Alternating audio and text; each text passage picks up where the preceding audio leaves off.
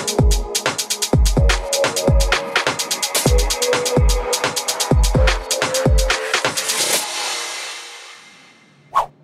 Hallo, willkommen zur Heise Show. Ich bin Martin Holland aus dem Newsroom von Heise Online und habe heute mit mir hier Anne Grivemeier aus der CT-Redaktion, aber vor Hallo. allem zugeschaltet Herrn Professor Dr. Wilhelm Mauch, ähm, der sich gleich kurz selbst vorstellt. Ich möchte aber als erstes immer sagen, worüber wir reden. Und zwar ähm, möchten wir heute über das jetzt doch nochmal ganz aktuell gewordene, die ganz aktuell gewordene Ankündigung oder Bekanntgabe von Google reden, dass sie jetzt die Quantum Supremacy erreicht haben. Und da haben wir gedacht, jetzt lassen wir uns das mit den Quantencomputern mal alles erklären. Und zwar von Herrn äh, Wilhelm Mauch. Und Sie können ja mal kurz erklären, warum Sie ein sehr guter Experte dafür sind. Okay, ich hoffe, ein guter Experte dafür zu sein. Also, schon gesagt, mein Name ist Frank Wilhelm Mauch. Ich bin theoretischer Physiker. Ähm, ich arbeite an der Universität des Saarlandes im Fachbereich Physik. Und ich arbeite inzwischen seit über 20 Jahren an Quantencomputern, vor allen Dingen mit den supraleitenden Schaltkreisen, die jetzt auch bei Google ähm, angeschaut wurden. Das heißt, ich habe so die Reise mitgemacht von den einfachsten ersten Hardware-Stücken, dass man mal ein Quantenbit vielleicht zum Funktionieren bekommt, bis jetzt, wo man schon über Anwendungen und eben die ominöse Quantum Supremacy ernsthaft äh, reden kann. Im Augenblick ist eine meiner Haupttätigkeiten, dass ich ein ähm, öffentliches, EU-gefördertes äh, äh, Forschungsprojekt im Quantentechnologie-Flaggschiff namens Open Super Q koordiniere, das eine ähnliche, aber sehr zugängliche Plattform wie Google ähm, auch äh, bauen möchte und guten Fortschritt macht. Genau, also besser geht's nicht, würde ich sagen. Ähm, und ähm, jetzt würde ich aber tatsächlich gleich mal die Chance nutzen, weil also uns geht das hier in der Redaktion auch so, wenn wir über Quantencomputer schreiben. Da, also mir geht es so, dass es schwer ist, Kollegen zu finden, die sagen, ja, ich schreibe dazu, weil ich verstehe das, ich durchdringe das, mhm. ich kann dir das erklären. Ähm, das ist schon so ein Thema, das selbst hier in der Redaktion ein bisschen schwieriger ist. Vielleicht können Sie einfach mal ein bisschen über das äh, das, diesen einfachsten Satz, den wir alle irgendwie wissen, mit dem Qubit, wie der sich nun unterscheidet vom Bit, einfach mal kurz erklären, was nun den Quantencomputer wirklich von ähm, vom Computer unterscheidet. Und jetzt haben wir hier, sieht das hier nur so aus oder haben wir gerade ein technisches Problem? Johannes. Ähm, jetzt muss ich mal kurz gucken. Das ist natürlich wirklich unglücklich, weil das können wir hier alles nicht. Ich probiere mal, dass ich das hier alles nochmal neu mache. Ah ne, Video habe ich jetzt ausgemacht, das war nicht gut. Ich mache das mal. Ach du meine Güte, jetzt sieht man hier, wie wenig ich das auf dem ähm, Mac kann. Okay, das tut mir leid, aber wir kriegen das ja. hin, weil die, Ver die, die Verbindung war super. Ja, ich muss nur, wie lege ich denn auf? Ah, ich glaube, jetzt ist aufgelegt. Nein. Ah, doch, da ist ja, auflegen. Entschuldigung, mhm. Entschuldigung, abbrechen. Und jetzt machen wir das gleiche nochmal. Sehen das jetzt eigentlich alle Zuschauer, wie ich mich hier quäle? Ausgerechnet bei der Sendung ist der Experte sehr Ausgerechnet bei der Sendung. Okay, jetzt war. Okay, hier bin ich wieder. Ich habe sie die ganze Zeit gehört, nur das Bild stand dann irgendwann. Oh. Ähm, okay, als aber theoretischer Physiker bin ich immer erleichtert, dass das auch echt ein Computer Das, äh, das passiert, da können wir jetzt nicht so viel machen. Aber ja. ähm, jetzt können Sie ja die Frage, also einfach mal kurz vielleicht, wie, wie erklären Sie den Unterschied zwischen Quantencomputern und ich sage jetzt mal klassischen Computern? Ja, also ähm, genau, der Gegenbegriff zum Quantencomputer ist der klassische Computer, das ist das, was wir heute haben. In der Quantenphysik ist eine wichtige äh, Tatsache, dass etwas, was wir beobachten können, im Prinzip an mehreren Orten gleichzeitig sein kann. Also ein Quantenteilchen kann durch, das kennt man aus der Schule, durch zwei Schlitze gleichzeitig äh, ähm, durchlaufen. Ein Objekt kann an zwei verschiedenen Orten sein und was man dann am Ende beobachtet, hat einen gewissen Wahrscheinlichkeitscharakter. Ein Quantencomputer macht das Gleiche mit Daten. In einem klassischen Computer, wenn Sie sozusagen einen Core haben, einen Kern, dann hat das Register, jedes der Register, was Sie haben, genau einen Wert. Im Quantencomputer können Sie auch mit einem Quantenkern so eine Überlagerung machen, wo das Register im quantenmechanischen Sinn sehr viele Werte gleichzeitig hat und dann können Sie darauf operieren mit den Operationen, die Ihnen die Quantenphysik erlaubt und haben so sozusagen einen massiven äh, Parallelrechner mit nur einem Kern. Also obwohl er nur physikalisch nur einen Kern hat. Und der ist auch maximal parallel in dem Sinn, dass Sie im Prinzip den ganzen Datenraum parallel abarbeiten können. Das ist jetzt äh, sozusagen das Griffige. Jetzt kommt aber gleich die Einschränkung, weil wir auch ein bisschen vielleicht Mythen, die es gibt, äh, in Kontext setzen wollen. Man muss natürlich dann einen Algorithmus bauen, der dafür sorgt, dass ich am Ende des Programms den Wahrscheinlichkeitscharakter der Quantenphysik wieder losbekommen habe. Also das Kunst beim Algorithmenbauen ist es dann, die äh, Überlagerung wieder anzucomputen, wie heißt es auf Deutsch, zu ja. derechnen, glaube ich, äh, sodass man am Ende eine eindeutige Lösung hat oder vielleicht nur wenige Lösungen. Wenn ich einen massiv parallelen Algorithmus habe, der mit 50% Wahrscheinlichkeit funktioniert, muss ich ihn halt zweimal laufen lassen. Ähm, aber das ist dann die Kunst beim Algorithmenbau, ist es dann immer einerseits diese massive Quantenparallelität zu nutzen, aber andererseits auch ein vernünftiges Ergebnis rauszubringen. Also wenn ich eine Datenbank durchsuche, möchte ich ja den richtigen Eintrag haben und nicht nur wissen, es steht in der Datenbank. Ja. Okay, ähm, das ist so, so grob habe ich das auch immer ähm, so verstanden, aber also gedacht, es verstanden zu haben. Das muss ich ja ehrlich sagen. Äh, aber dann können wir jetzt mal auf diesen aktuellen ja, Meilenstein. Ist das ein Meilenstein, was äh, Google jetzt verkündet hat, also jetzt auch offiziell verkündet hat? Mhm. Ja, äh, lass, das ist auf jeden Fall. Ja. Lassen wir uns vielleicht ja. noch einen Schritt vorher. Ähm, ja. Ich, jeden würde es wohl interessieren, was ist da um Himmels Willen berechnet worden? Ah, Wahrscheinlich okay. ist das auch genau die Frage, die kein Mensch beantworten kann, weil das äh, der Algorithmus von Google sehr akademisch ist und sehr auf äh, ja. Quantentechnik äh, abgestellt, aber äh, vielleicht so, dass man eine Ahnung davon gewinnt. Was ist da passiert? Also was sich da Google äh, hingelegt hat, war das quantenfreundlichste Problem, was sie sich vorstellen konnten. Also das ist so angelegt, dass der Quantencomputer in einer idealen Ausgangsposition ist. Und er hat im Wesentlichen ein physikalisches äh, Phänomen namens Quantenchaos äh, simuliert. Also wenn ich ähm, Chaostheorie ähm, kennt man vielleicht, ist äh, eine Situation, wenn eine kleine Änderung der Startbedingungen ein großes, ähm, ein großes äh, Ergebnis am Ende hat. Der berühmte Flügelschlag in Amerika, der einen Typhoon in äh, Japan hervorruft. Und ähm, die Quantenphysik von solchen chaotischen Systemen liefert ihnen sehr komplexe Verteilungen, ähm, die man normalerweise, wenn man sie im klassischen Simulieren, Computer simulieren möchte, kann man die einfach nur mit roher Gewalt nachrechnen.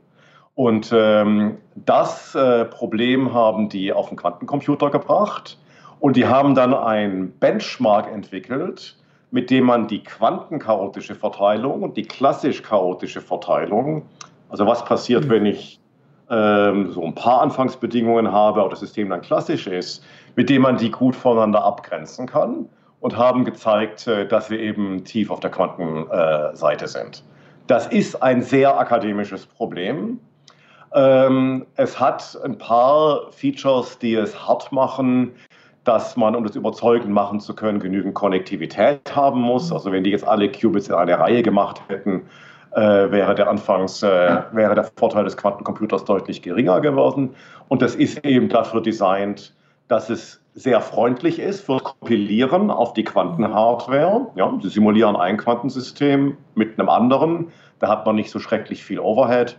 Und ähm, das war die Aufgabe, die die gelöst haben. Ja. Ähm, es gab den Vergleich, den auch jemand von Google gebracht hat, dass Sputnik, also um die Erde gekreist hat, ja auch nur gepiepst hat. Das finde ich eine sehr zulässige Analogie.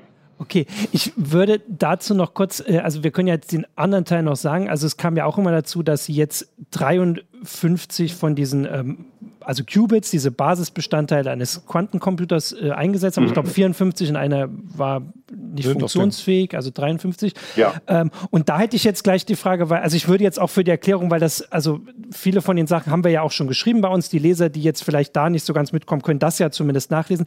Für mich wäre die Frage jetzt, war der Meilenstein von Google jetzt, dass sie diese Software jetzt zum Laufen gebracht haben und auch zum Ergebnis und dass da irgendwie was rauskam? Oder, oder, war das allein schon, dass sie da 53 Qubits so verbunden haben und dass die da zusammengearbeitet haben? Also war die Hardware der Meilenstein oder die, die Software? Äh, also, oder ja. war, es, war es die Zeitdauer, die ein oder herkömmlicher Rechner genau. benötigt, um ja. das zu simulieren? Also die, die Software, das Software-Benchmark hat Google ungefähr zwei Jahre vorher veröffentlicht. Ah, okay. Mhm. Äh, die Methode, mit der das gebenchmarkt werden sollte. Und da gibt es eine lange Diskussion, warum das klassisch auch wirklich ein hartes Problem ist. Mhm. Ähm, für mich ist der Meilenstein, dass von diesen 53 Qubits, äh, bis jetzt waren wir bei ungefähr 20, die auch wirklich in einem zweidimensionalen Gitter vernetzt sind, was äh, ingenieurtechnisch relativ schwierig ist, weil mhm. bei einem 6x9-Gitter sind die meisten Qubits in der Mitte. Das heißt, sie müssen Dinge machen wie Kreuzungen bauen, wie Leitungen von oben reinbringen, was alles in dieser Technik äh, sehr, sehr diffizil ist. Dass man die zum Laufen bekommen hat, und dass auch, also Quantencomputer sind im Augenblick noch sehr, sehr fehlerbehaftet, dass die Fehlerrate auch des schlechtesten Paars von Qubits, also ähnlich wie bei klassischen mhm. Computern baut man am unten alles aus Logik mit äh, bis zu zwei Bit-Operationen auf, dass selbst da der Fehler noch sehr, sehr klein war. Dass die Fehlerwahrscheinlichkeit für die 2-Qubit-Operation auch bei den schlechtesten Qubits noch deutlich unter einem Prozent lag einen großen Chip bauen, wo dann ein Drittel nicht funktioniert und die Hälfte schlecht funktioniert, das wäre kein Durchbruch gewesen. Aber in so einem großen Chip mhm. die Fehlerrate über das ganze Ding äh, wirklich klein zu halten, sodass man einen sehr tiefen Algorithmus, also einen Algorithmus mit relativ vielen Zeitschritten tatsächlich drauflaufen kann, das ist tatsächlich der wirkliche Durchbruch. Und man hat sich halt die magische Grenze von über 50 gesetzt, weil ähm, die Übersetzung, was Sie benötigen, um einen Quantencomputer klassisch zu simulieren, ist, äh, geht mit der Exponentialfunktion. Also für 50 Qubits brauchen Sie 2 hoch 50 komplexe Zahlen, um das zu speichern. Und wenn man über 50 ist, hat man den Speicher von den großen klassischen Supercomputern äh, überreizt. Deshalb war das sozusagen der große Meilenstein, weshalb man gleich auf diese Zahl gesprungen ist. Okay, weil da können wir dann ja zumindest den anderen Punkt auch noch in das Gespräch reinbringen, bevor wir uns dann wirklich auch an die, äh, weiß ich nicht, Ausblicke und noch andere Erklärungen machen. Ähm, die klassischen Computer, es war ja, also um das zu erklären, also so wie ich das verstanden habe, Sie können mich da berichtigen, also es ging ja jetzt vor allem darum, die, zu zeigen, dass man die Quantum Supremacy erreicht hat, also zu zeigen, mhm. dass Quantencomputer wirklich fundamental besser arbeiten können als klassische Computer. Ähm, wenn das in dem Fall äh, stimmt, dann haben sie das nach dieser Definition erreicht. Aber jetzt gab es ja direkt gestern, glaube ich schon, oder heute, ja. Widerspruch von dem anderen großen ähm, Konzern, der daran arbeitet. IBM hat gesagt, also wir haben hier einen Computer stehen, der ist klassisch und der kriegt das, also der braucht nicht 10.000 Jahre, wie Google gesagt hat, sondern zweieinhalb Tage. Ja. Ja. Äh, Wichtig ist vielleicht, ähm, wenn man bei Google nachliest, dann ist die äh, Definition, was ist Quantum Supremacy, ähm, dann bezieht die sich genau auf die Zeit, die ein der beste äh, mhm. klassische Computer benötigt, um dasselbe Problem zu lösen. Und da ist man bei 10.000 Jahren bestimmt drüber und würde dann von Quantum Supremacy sprechen. Ja. Und IBM ja.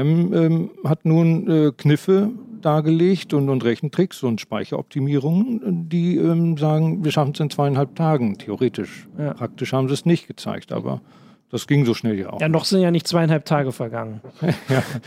Aber also ist dann jetzt die Quantum ja. Supremacy erreicht oder nicht? Wo stehen Sie denn bei der Diskussion?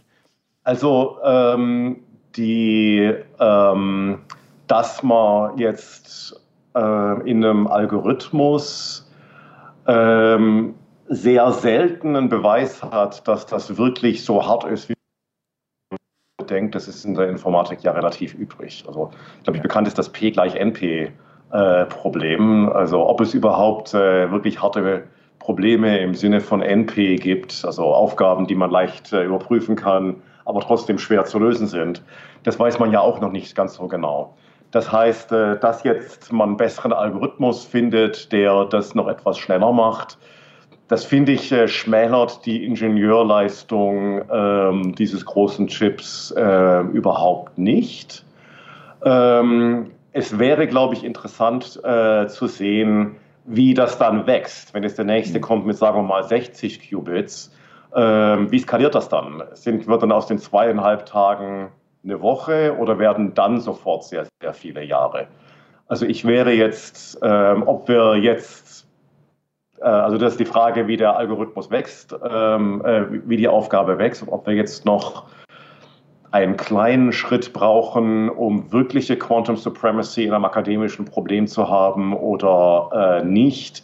Das ist für mich so ein bisschen wie die Frage, ob Sputnik wirklich ein Satellit oder nur ein sehr, sehr hochfliegendes Flugzeug war.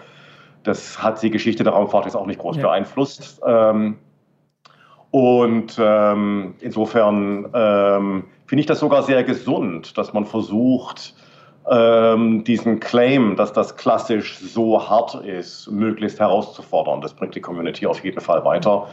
Und äh, dass man gezeigt hat, dass man auf der Zahl und mit der, mit der Fehlerrate einen Prozessor bauen kann, das wird ja wohl heißen, dass wir dann demnächst den mit 60 oder mit 100 Qubits ja. sehen. Und äh, da ist es dann vermutlich ganz viel deutlicher.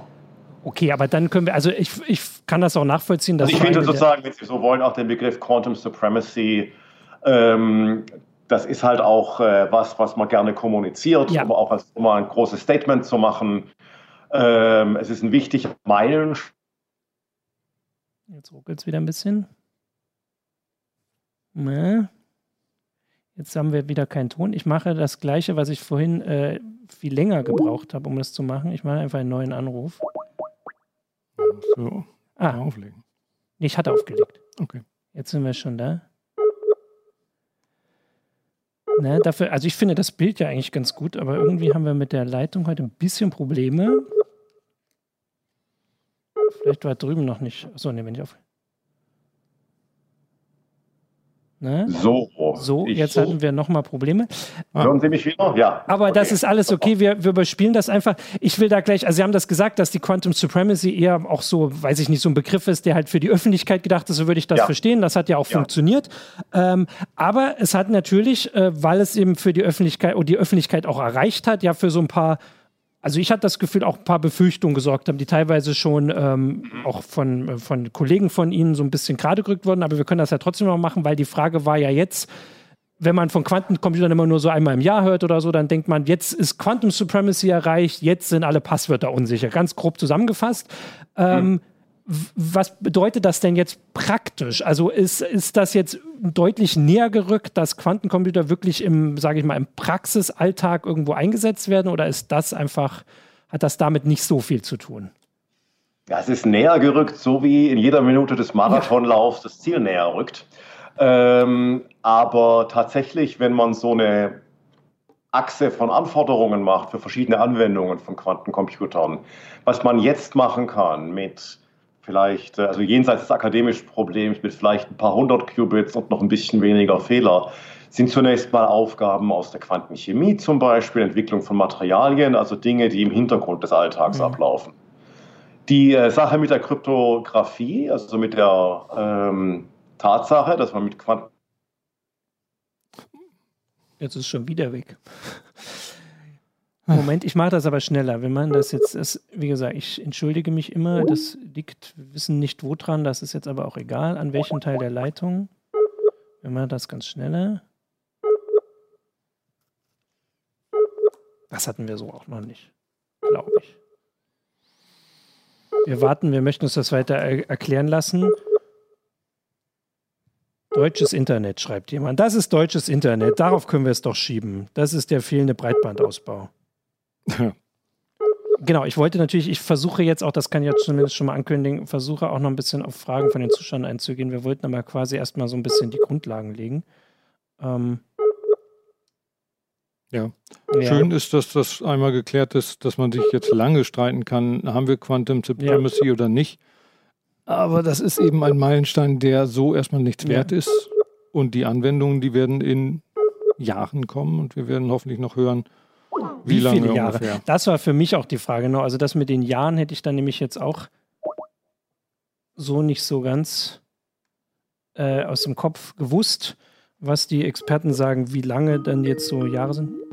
Ja. Das, das, der, das der klingelt. Jetzt passiert nochmal was. So, Skype oh. mag uns heute irgendwie nicht besonders. Wir haben hier schon äh, von den Les Zuschauern gesagt, das ist halt deutsches Internet. Wir schieben das jetzt aufs deutsche Internet Mhm. Und lassen ich bin Sie außerhalb der EU. Ach so, okay, dann äh, schieben Nein, dann keine Ahnung. Nicht. Okay, äh, aber wir machen einfach direkt einfach weiter. Sind genau. Sie noch drin? Was also wir waren bei der, bei der Kryptographie. Genau, ja. Äh, also man weiß, dass man RSA, dass es einen Quantenalgorithmus gibt, der RSA knacken kann, also das, was man bei HTTPS im Browser hat.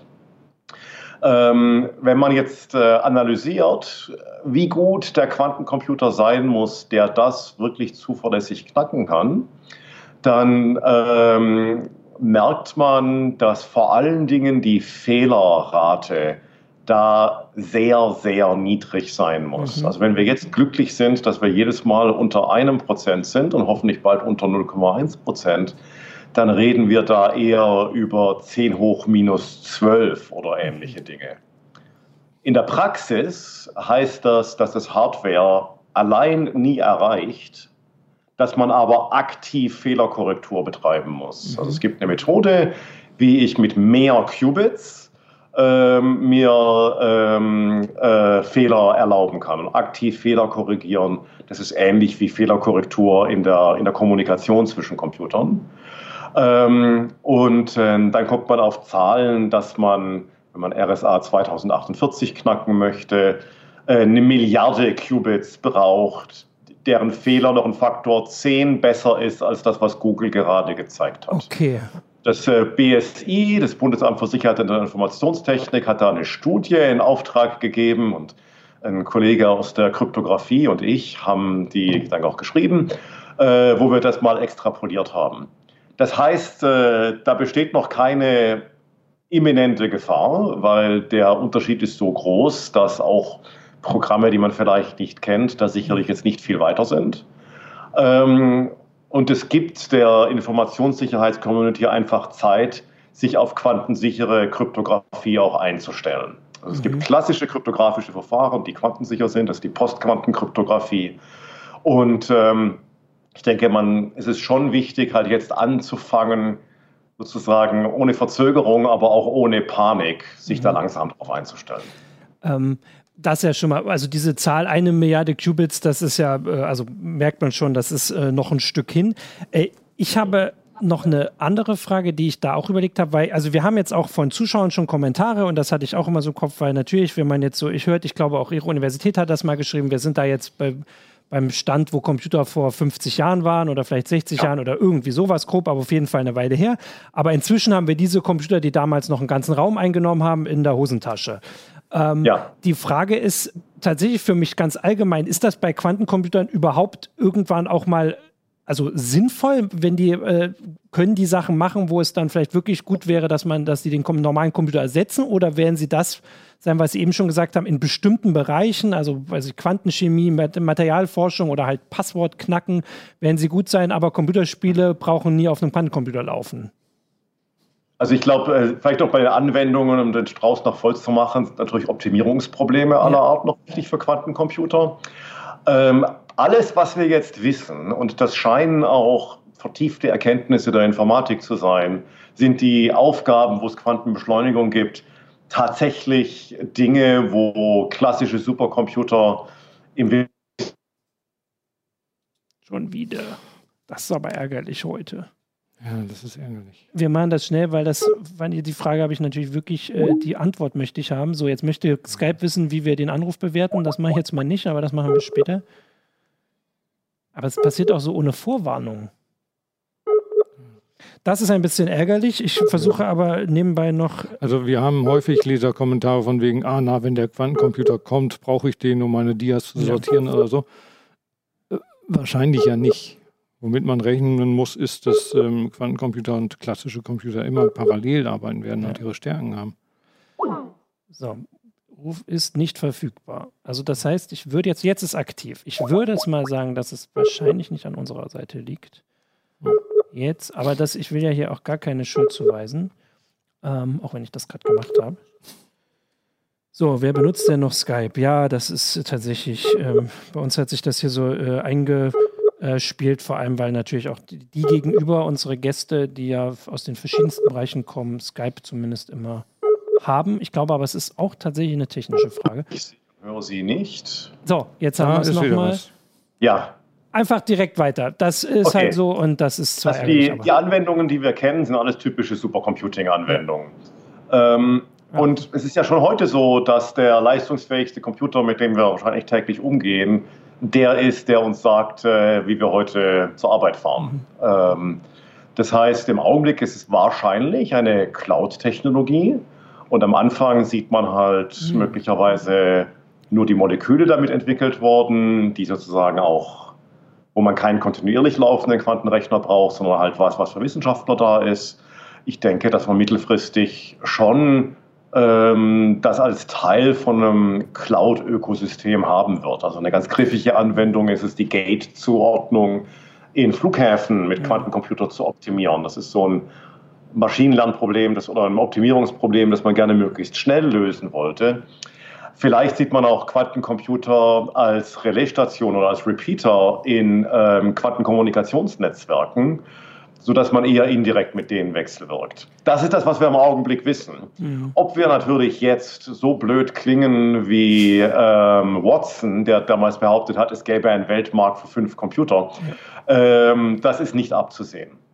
Ich glaube, zur Hardware ist noch zu sagen, dass es schon, wenn man auch klassische Computer mit anderen Technologien, was ich Autos oder Fahrräder vergleicht, die, das Billigwerden, das Miniaturisieren und sozusagen auch das Egalwerden davon, wo die Hardware wirklich herkommt, ja schon sehr einzigartig ist. Mhm. Quantencomputer sind im Augenblick sehr, sehr empfindlich.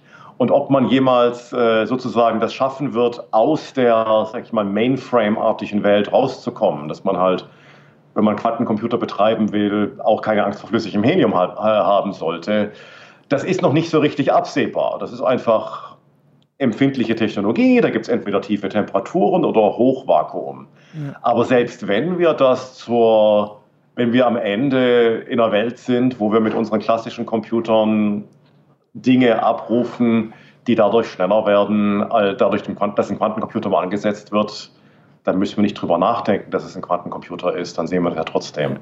Also die, die extreme Analogie für klassische Computer ist ja, dass man dass vermutlich der klassische Computer äh, den Zweiten Weltkrieg verkürzt hat äh, durch das Entschlüsseln der Enigma. Und das wird aber von kaum jemandem Computern zugeschrieben. Ja, ja. Ich äh, hätte jetzt tatsächlich, dann würde ich jetzt auch mal die Chance nutzen, so ein paar Fragen zu stellen, die wir auch äh, von Zuschauern hatten, die dann wirklich auch eher so ein bisschen allgemein um die Funktionsweise von Quantencomputern gehen. Mhm. Und ich würde mich da jetzt mal ein bisschen auf dieses, äh, also dieses Schlüsselknacken, weil das hat man irgendwie so im Kopf, dass ja. einfach ähm, äh, also dass der halt so funktioniert, dass er diese Qubits hat. Äh, also der Computer, äh, der Quantencomputer besteht aus mehreren Qubits. Und so wie ich mir mhm. das vorstelle, und da lasse ich mich jetzt direkt gleich berichtigen, kann der quasi alle Schlüssel gleichzeitig ausprobieren. Weil, also der hat, der diese Qubits können alle Zustände gleichzeitig einnehmen. Oder die, ne, also die sind nicht 0 und 1, die sind alles dazwischen mhm. und auch 0 und 1 und können das quasi gleichzeitig ausprobieren. Ist das komplett falsch oder grob richtig?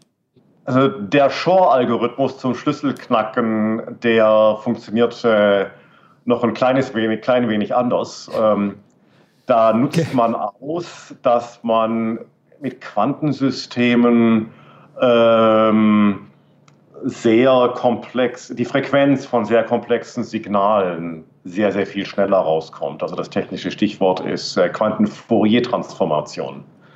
Also Sie haben ein Signal, Sie möchten die Frequenz wissen und äh, um das Signal überhaupt speichern zu können auf einem klassischen Computer, brauchen Sie eine Fließkommazahl pro, äh, pro Zeitelement. Ja. Und äh, im Quantencomputer brauchen Sie nur den Logarithmus der Zahl der Zeitelemente und äh, können das sehr, sehr viel schneller machen.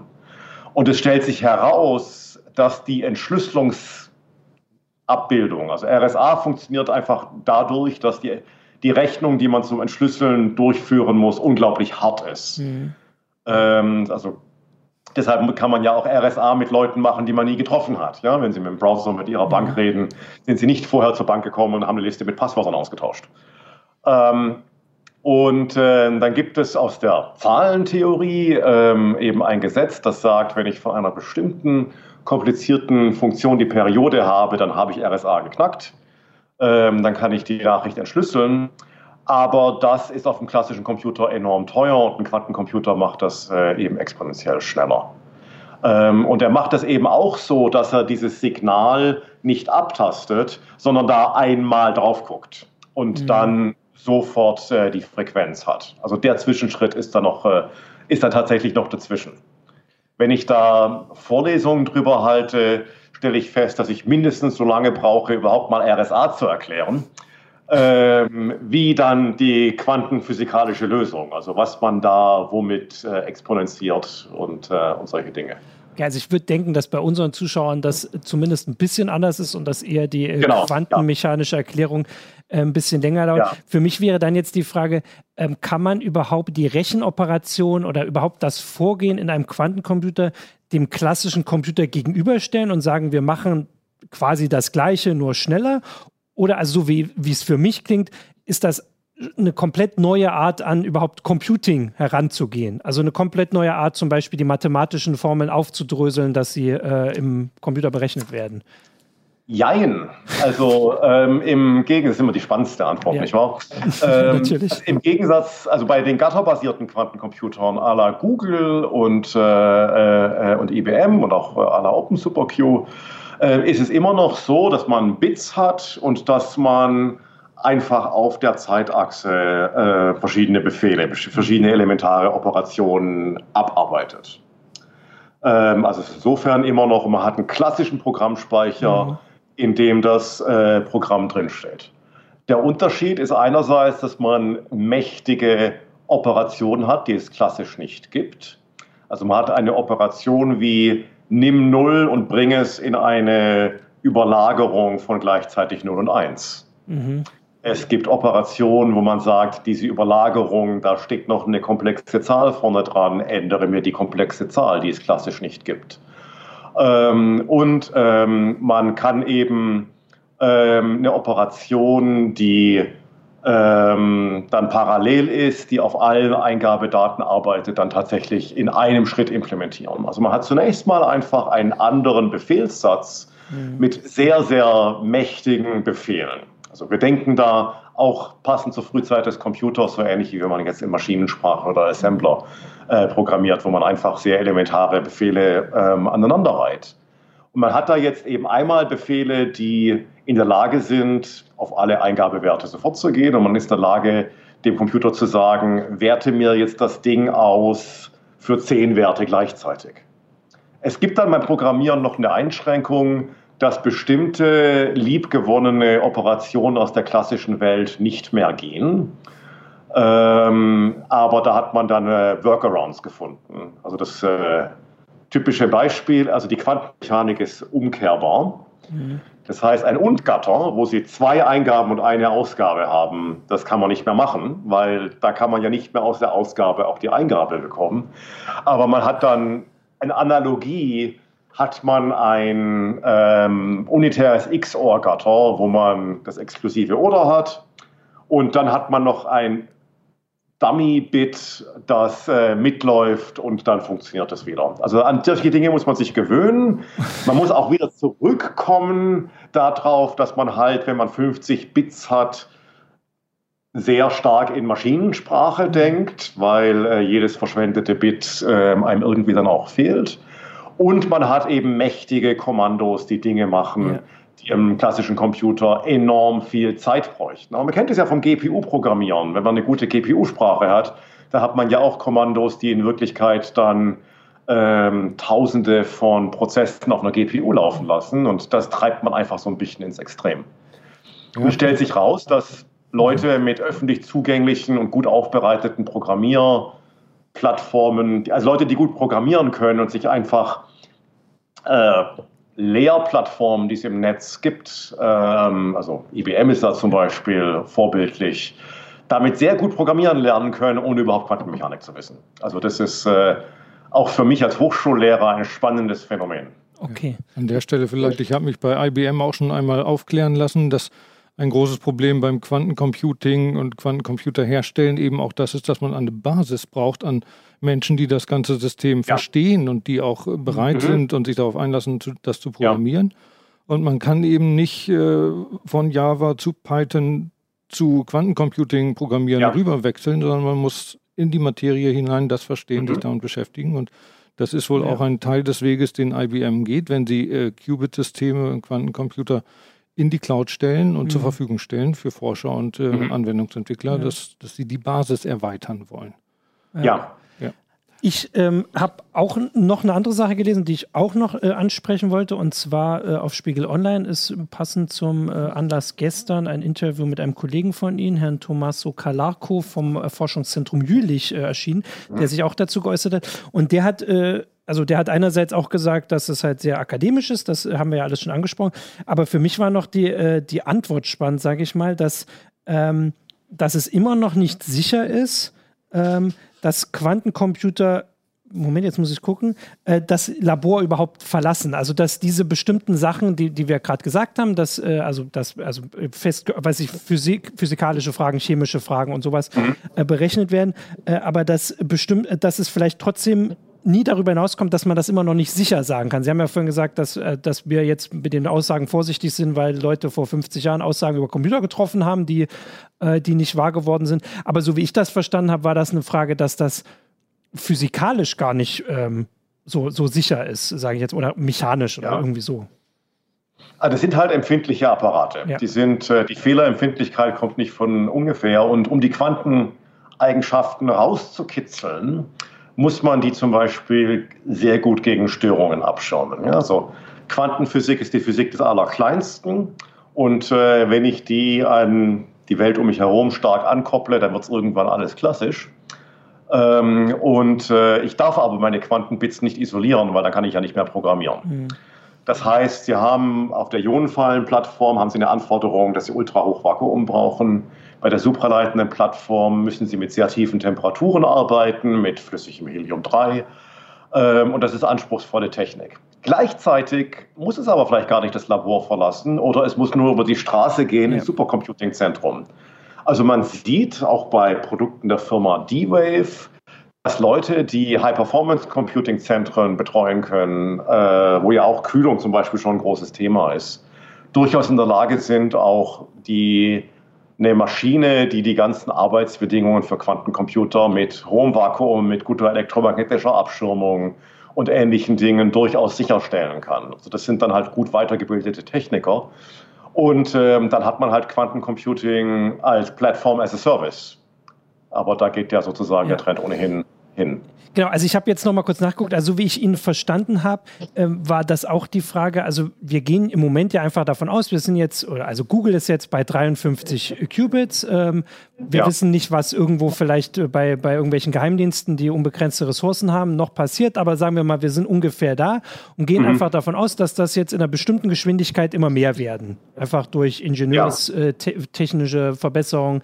Ähm, und so wie ich ihn verstanden habe, ist es aber eben noch nicht klar, dass wir, also wir haben ja vorhin, haben Sie gesagt, wir brauchen ungefähr eine Milliarde für die RSA-Verschlüsselung ob das überhaupt mal geht. Also vielleicht gibt es ja trotzdem irgendwo eine Grenze, die wir nicht erreichen. Also er sagt, sollten wir bis, bis sollten wir das bis dahin nicht hinbekommen. Also das heißt, so wie ich ihn verstanden habe, besteht schon die Möglichkeit, dass es vielleicht einfach physikalische Grenzen gibt oder vielleicht mhm. auch äh, Grenzen jetzt äh, in unserem Vermögen oder weiß ich nicht, ähm, dass wir vielleicht merken, dass irgendwie 1000 Qubits ein Schluss.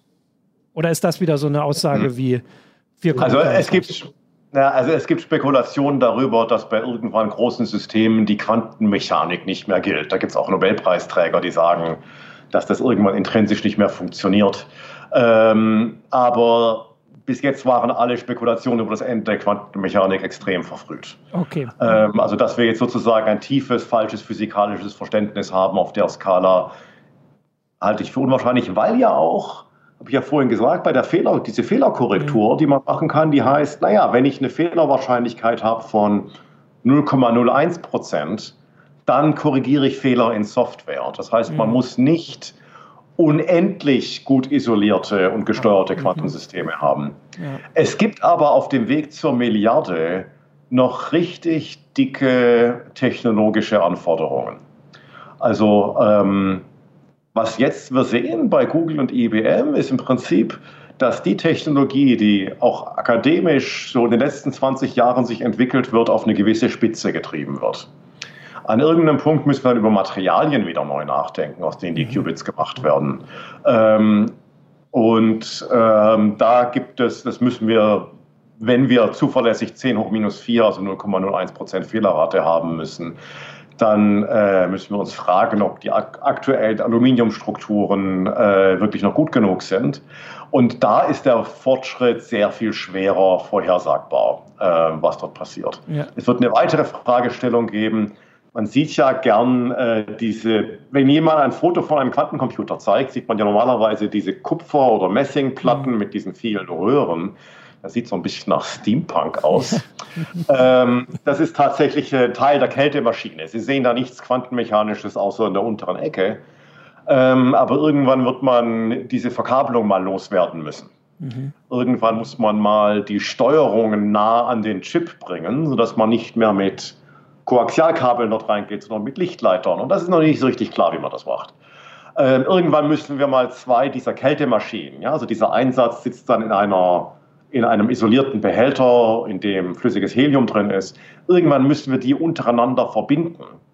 Das versuchen wir gerade, aber das ist eben auch noch Grundlagenforschung. Also es gibt zumindest, also mit der Grundlagenphysik bin ich entspannt. Vielleicht, ja, die, die Stringtheorie uns mal sagt, dass wir Quantencomputer in schwarzen Löchern nicht betreiben können, dann machen wir das halt nicht.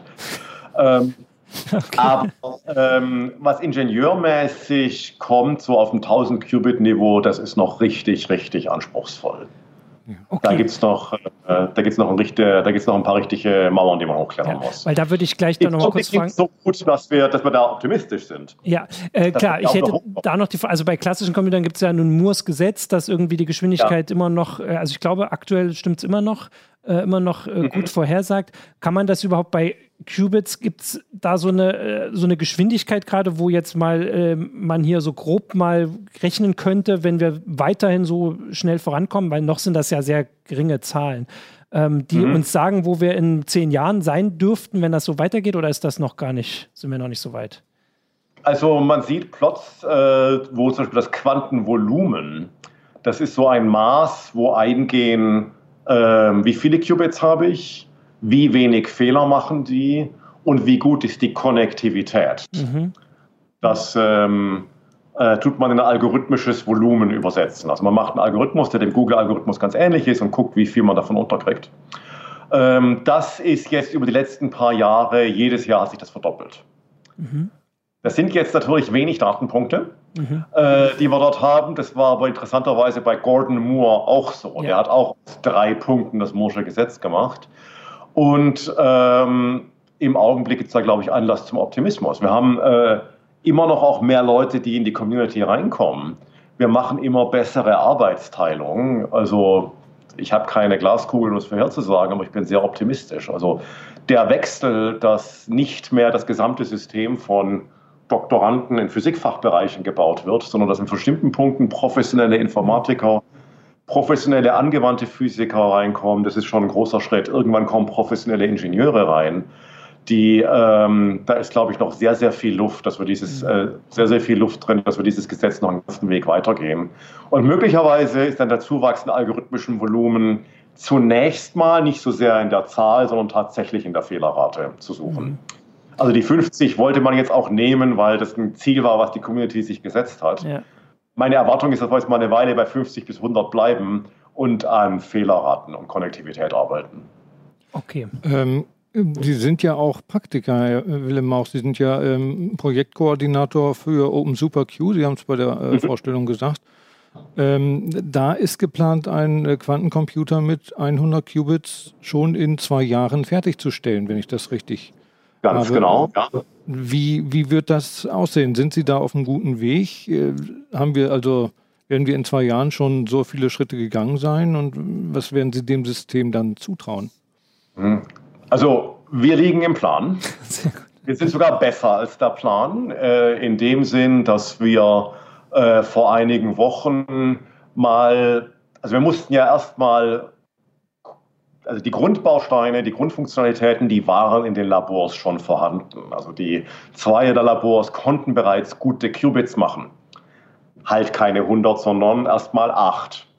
Äh, wir hatten schon Labors, die die Kryo-Infrastruktur, also die Kühlung bauen können. Wir hatten Labors, die die, äh, wir haben eine Firma dabei, die diese ganze Steuerungselektronik äh, enorm gut entwickelt. Das heißt, wir haben im ersten Jahr zunächst mal überall die Zahlen verbessert. Also mhm. weniger Fehler, mehr Qubits, schnellere Steuerungselektronik, billigere Steuerungselektronik, weil wir jetzt nicht mehr Allzweck-Laborgeräte nehmen, sondern Dinge, die wirklich dafür entwickelt wurden, Quantencomputer zu steuern.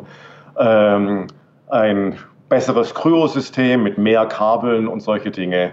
Und als zweites haben wir validiert, dass überhaupt die Idee nicht an einem Ort, sondern mit verteilten Rollen so einen Quantencomputer zusammenzubauen, tatsächlich funktioniert. Also wir haben einen kleinen Integrationsmeilenstein, wo ähm, auf, einem, auf einer Grundlage aus Schweden Schweizer Qubits ähm, in einem finnischen Kryostaten mit Schweizer Elektronik und deutscher Firmware laufen.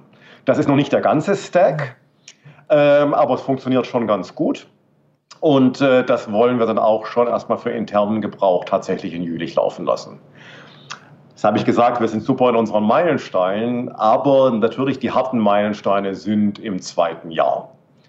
Ähm, da wollen wir wirklich die Zahlen erhöhen. Da wollen wir vor allen Dingen auch die dreidimensionale Integration, also wir machen ein Quadrat und kommen mit Leitungen von oben, ähm, etablieren. Ähm, das ähm, ist auf die, das ist da, wo es sein soll, aber da gibt es natürlich ganz klar Projektrisiken. Es wäre keine Forschung, wenn es keine Risiken gäbe. Und, ähm, aber zum Beispiel auch das Software, das äh, Firmware-Ökosystem, das man. Jetzt sind wir wieder. Aber wir hatten ja jetzt einen guten Lauf. Ich mache das jetzt ganz routiniert, lege ich auf, bewerte das nicht bei Skype. Gucke, vor zwölf Minuten zuletzt gesehen, na, das kann ja so nicht stimmen. Und jetzt gucken wir, dass wir das direkt weitermachen. Genau, direkt ja, weiter. Wo sind genau. wir? Also genau, also das Risikomanagement klappt auch ganz gut in dem Sinn, dass wir bei den ganz kritischen Bauteilen immer zwei Arbeitsgruppen haben, die die können. Also wir haben mhm.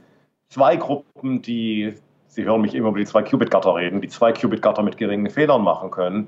Insofern sehen Sie mich sehr, sehr optimistisch ähm, und ich hoffe, dass ich es in einem Jahr auch noch bin.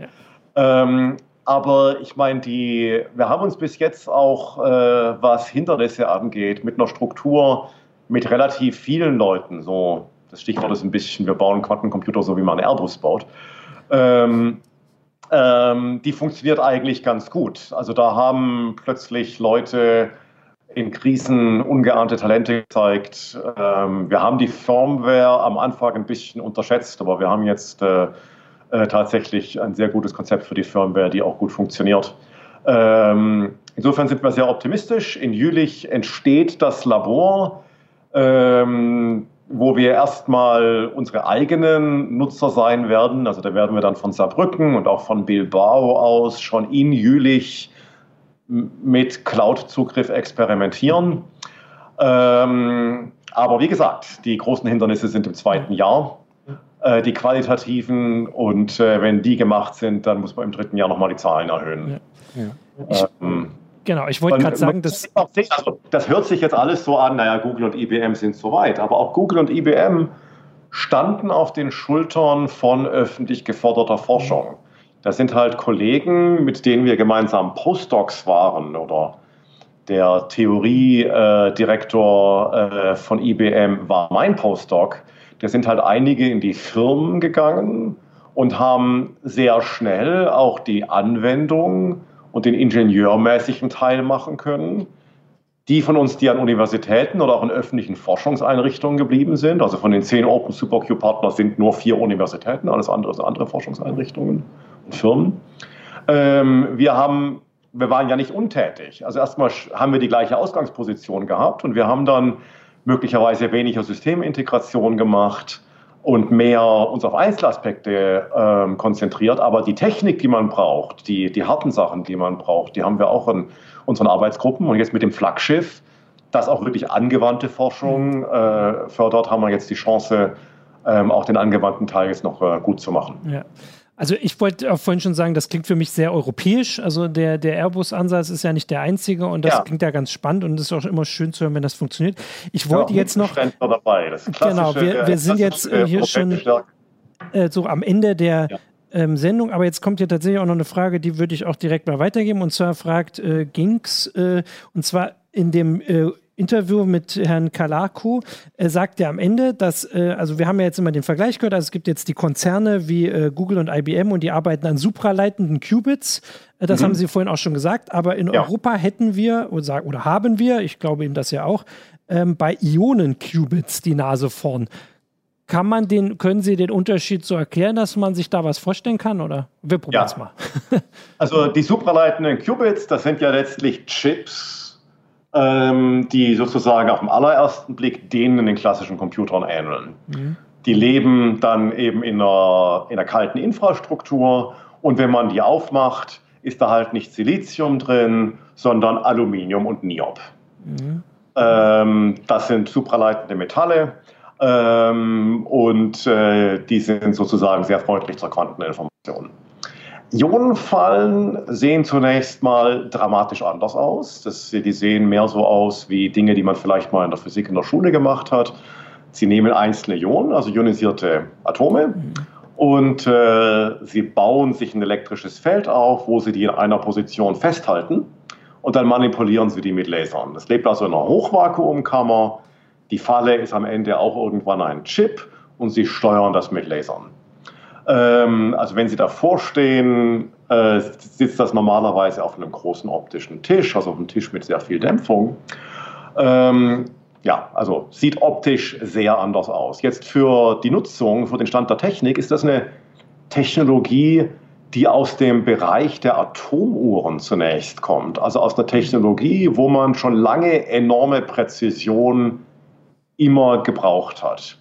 Und das ist sehr typisch für Quantencomputing. Auch supraleitende Systeme sind in der Metrologie, also in dem, was die PTB macht, ähm, in der, Definiz äh, präzisen Messtechnik, äh, durchaus verbreitet. Und die Ionen noch viel extremer. Das heißt, die Fehlerraten, die bei supraleitenden Qubits typischerweise das Limitierende sind, die sind dort ein sehr viel geringeres Problem. Einfach ein einzelnes Ion ist ein Quantensystem, ähm, das man sehr sauber steuern kann und da muss man auch nicht also man hat mal gelernt, dass die Quantenphysik die Physik des Kleinsten und der Atome ist. Und wenn ich ein Atom habe, dann habe ich auch keinen Zweifel daran, mhm. dass die Quantenphysik da sehr, sehr stabil ist. In diesen supraleitenden Schaltkreisen, die ein ganzes Stückchen größer sind, muss man sich erstmal etwas ausführlicher davon überzeugen, dass es tatsächlich Quantenobjekte sind. Und weil die halt nicht im Hochvakuum leben, sondern auf einem Chip sitzen, gibt es da auch erstmal sehr viel mehr Störungen. Die Herausforderung bei Ionen ist dann tatsächlich wirklich große Register zu machen.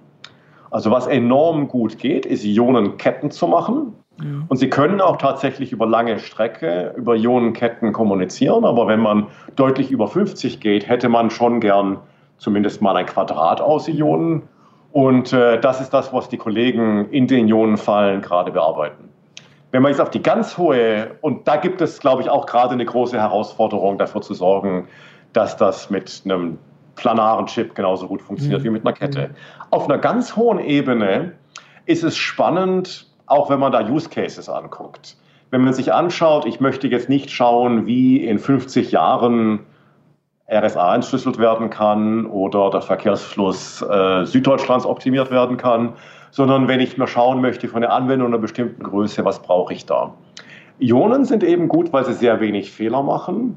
Bei Supraleitern läuft aber zum Beispiel die Uhr deutlich schneller. Also die Taktfrequenz, äh, mit der das Ding äh, läuft, ist bei Supraleitern deutlich schneller als bei Ionen. Das heißt, im Augenblick kann man, glaube ich, auch sagen, dass vielleicht für bestimmte Klassen von Anwendungen man lieber Ionen machen möchte, ähm, da wo Fehler sehr unverzeihbar sind und bei Dingen, wo man ähm, gerne sehr viel Qubits hat und wo man auch eine geringe Latenz braucht, wo man ähm, einmal den Algorithmus sehr schnell durchlaufen lassen können will, Supraleiter besser sind. Und das ist ja auch gesund. Also als die Computer entwickelt wurden, gab es ja auch verschiedene Hardware-Plattformen. Und da hat Europa tatsächlich eine sehr, sehr starke Rolle. Also da die Ionen, die leben traditionell eher in einer akademischen Umgebung. Es gibt zwar jetzt auch Firmen, die Ionenfallen einsteigen, zum Beispiel Honeywell, aber traditionell sind die eher akademisch und da gibt es starke Arbeitsgruppen in Innsbruck und dann gibt es eine Innsbrucker Schule, die auch äh, über Deutschland mitverteilt ist, mit Kollegen bei uns in Saarbrücken, mit äh, Kollegen in Mainz, in Siegen zum Beispiel, äh, die da auf jeden Fall relativ stark sind. Ja, auch äh, im internationalen Vergleich. Okay, sehr gut. Also ich äh, habe das Gefühl, da ein bisschen verstanden zu haben. Ich hoffe, äh, der Zuschauer äh, auch. Vielen Dank dafür. Wir könnten wahrscheinlich uns noch ganz viel erklären lassen. Wir sind jetzt aber so am Ende der Sendung und also mein Kopf raucht auch so ein bisschen, muss ich sagen. Das ist aber in dem Fall ein gutes Zeichen. Äh, ich hoffe, den Zuschauern ja. geht es äh, genauso und sie sehen das auch als ich gutes hoffe, Zeichen. Zugänglich Genau. Ich hoffe, dass es zugänglich war. Also ich würde sagen, ähm, ja, aber es ist natürlich wirklich ja. ein kompliziertes Thema. Ich habe auch, also ja. so wie Sie das jetzt gesagt haben, das ist ja nicht das letzte Mal bei uns, dass wir darüber berichten. Also eher wollte ich jetzt gleich natürlich sagen, wir sind ganz gespannt drauf, wenn dann auch von Open Super Q ähm, mhm. Ergebnisse und, und Zwischenschritte und Meilensteine vor allem kommen, die ja, ja. Äh, dann auch verkündet werden und sind ganz gespannt drauf, was dann in spätestens zwei Jahren kommt, aber natürlich auch auf all das dazwischen und habe jetzt, äh, also ich habe das Gefühl, wir haben jetzt hier so ein bisschen da schon mal so einen Einblick, die Zuschauer hoffentlich auch, äh, aber das ist nicht das Ende, sondern das wird uns ja weiter begleiten, vor allem wenn sie natürlich, wenn die, die Quantencomputer immer größer, leistungsfähiger werden und dann vielleicht auch mal wirklich ähm, also Sachen machen, die, die nicht so nur auf sie ausgelegt sind, um zu zeigen, dass sie halt aus dem Weltraum piepsen können, wie der Sputnik, sondern vielleicht auch wirklich mal Aufgabe übernehmen, die etwas leichter zu erklären sind, sage ich mal, weil daran sind mhm. wir immer noch so ein bisschen, also ich habe so ein bisschen verstanden, aber so grob, also was genau dieser Google-Computer gemacht hat, da hätten wir alleine schon eine Sendung machen können, das ist aber auch gar nicht das Wichtige. Vielen Dank aber auch dafür. Und dann würde ich sagen, danke für, für die Erklärung. Das war sicher nicht das letzte Mal, dass wir das machen. Danke fürs Zuschauen. Äh, und damit beende ich diese Heise schon zu Quantencomputern erstmal. Aber wie gesagt, das war nicht die letzte und wir werden uns das alles ja. weiter im Blick behalten. Darf ich noch eins ja. sagen zum Trost? Es gibt ein schönes Zitat vom Physiker, und Nobelpreisträger Richard Feynman, der sagt, äh, wer meint, die äh, Quantentheorie verstanden zu haben, der hat sie noch nicht verstanden. Genau. Das ist ein sehr gutes Zitat zum Abschluss, aber wir haben es trotzdem probiert, äh, die Quantencomputer zu erklären. Und ja, danke fürs Zuschauen und damit sagen wir Tschüss. Hat mich sehr gefreut. Dankeschön. Tschüss. Danke sehr.